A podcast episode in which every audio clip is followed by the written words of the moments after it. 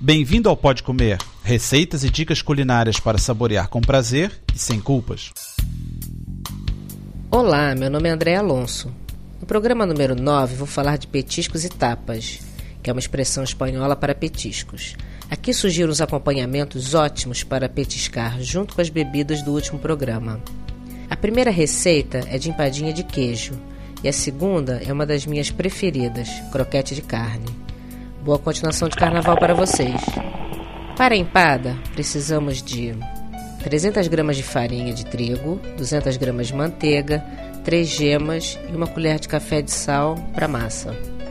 Para o recheio, são 400 gramas de queijo Minas, que é um queijo tipo queijo fresco aqui em Portugal. Dois ovos inteiros, uma xícara e meia de leite, uma pitada de sal.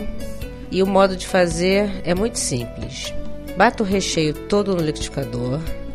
Junte os ingredientes da massa, misturando-os muito bem. Abra em forminhas untadas.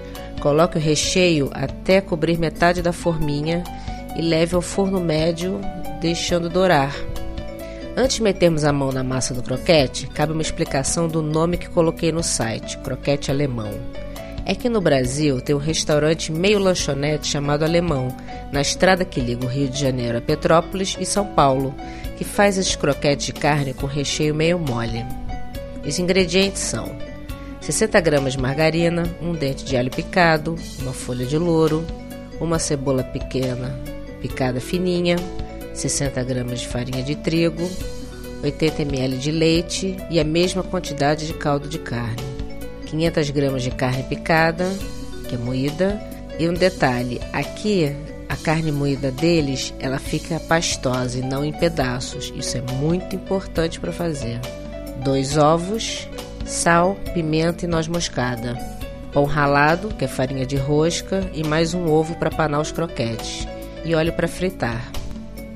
Para fazer, derreta a margarina numa panela, junte o alho, a cebola e a folha de louro e deixe lourar, mexendo sempre para não queimar. Depois, junte a farinha e mexa até estar tudo bem ligado.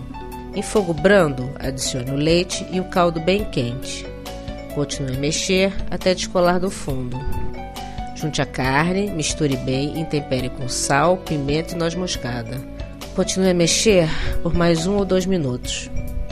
Fora do fogo, misture um ovo batido, deixando cair em fio e mexendo bem. Volte ao fogo e mexa sempre até formar uma bola e descolar do fundo. Despeje sobre um tabuleiro ou prato, corte pequenas porções e molde os croquetes como quiser. Passe-os pelo ovo batido e em seguida por pão ralado.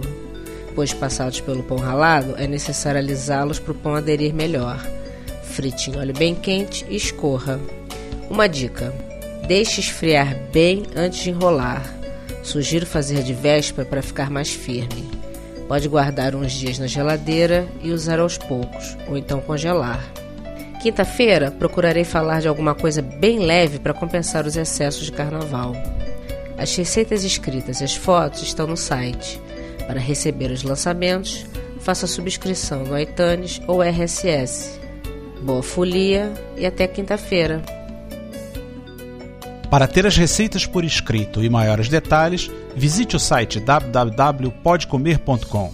Bom apetite!